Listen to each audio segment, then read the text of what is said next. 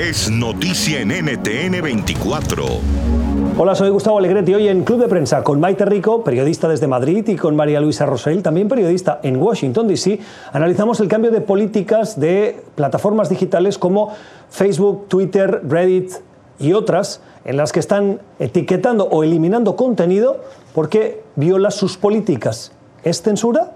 Bueno, las redes sociales son el nuevo campo de, batalla. Vienen siéndolo ya en los últimos años. De hecho, fueron decisivas para el triunfo de, Obama.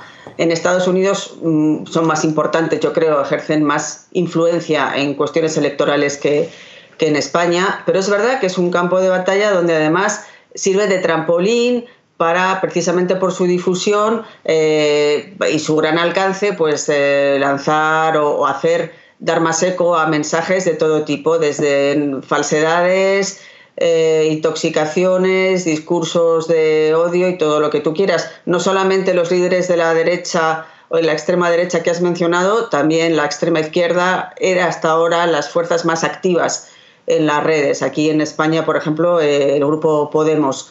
Eh, es un problema saber quién tiene que controlar eso, porque efectivamente todas las plataformas intentan de alguna manera mantener eh, un debate sano, entonces ejercen la censura. Efectivamente es censura. Probablemente Estados Unidos sea uno de esos países en donde claramente se puede ver reflejado el uso y abuso de las redes sociales y los contenidos es cierto, como tú mencionabas, que las empresas eh, que son las dueñas de la difusión de estos contenidos en redes sociales, llámese Twitter o Facebook o otras plataformas, han intentado, eh, y muy tarde, por cierto, hacer un señalamiento de aquellas personas que están abusando de las redes sociales para difundir información falsa o que tiene un contenido de odio.